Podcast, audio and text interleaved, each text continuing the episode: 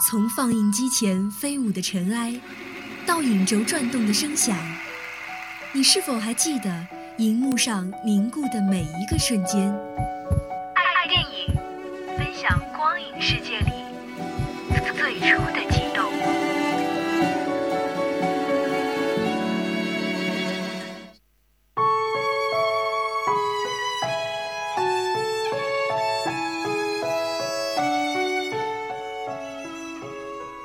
听众朋友们，大家好，欢迎收听本期的爱电影，我是诗玉。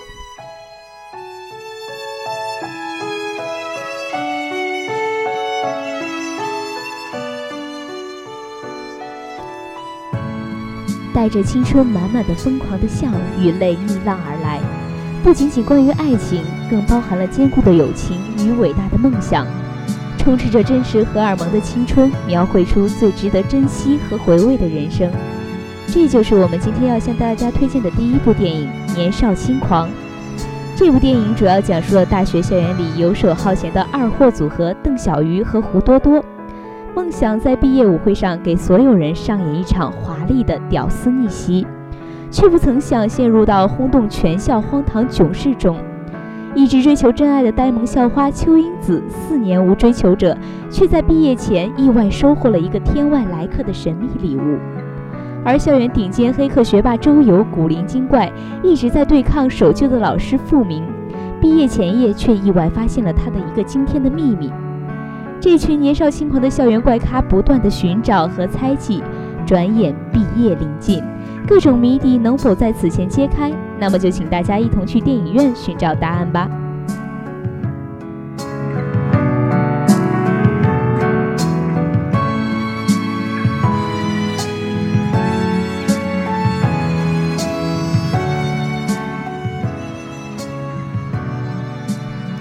下面向大家推荐的电影是《零零七幽灵党》。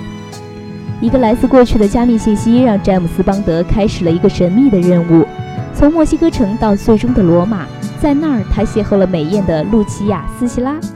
而她则是一名臭名昭著的意大利黑手党寡妇。邦德潜入到一个密会中，揭开了一个名叫“幽灵党”的邪恶组织背后的秘密。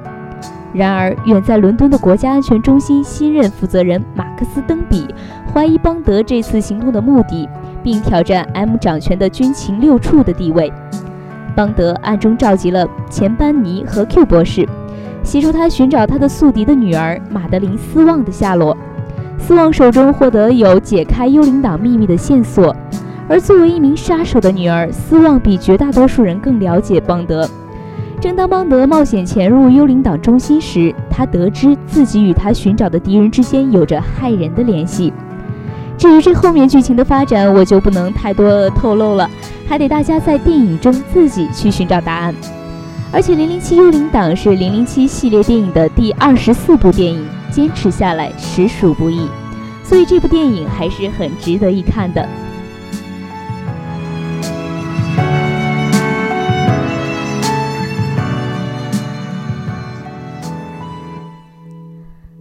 好了，今天的爱电影到这里就要和大家说再见了。我是诗雨，我们下期再会。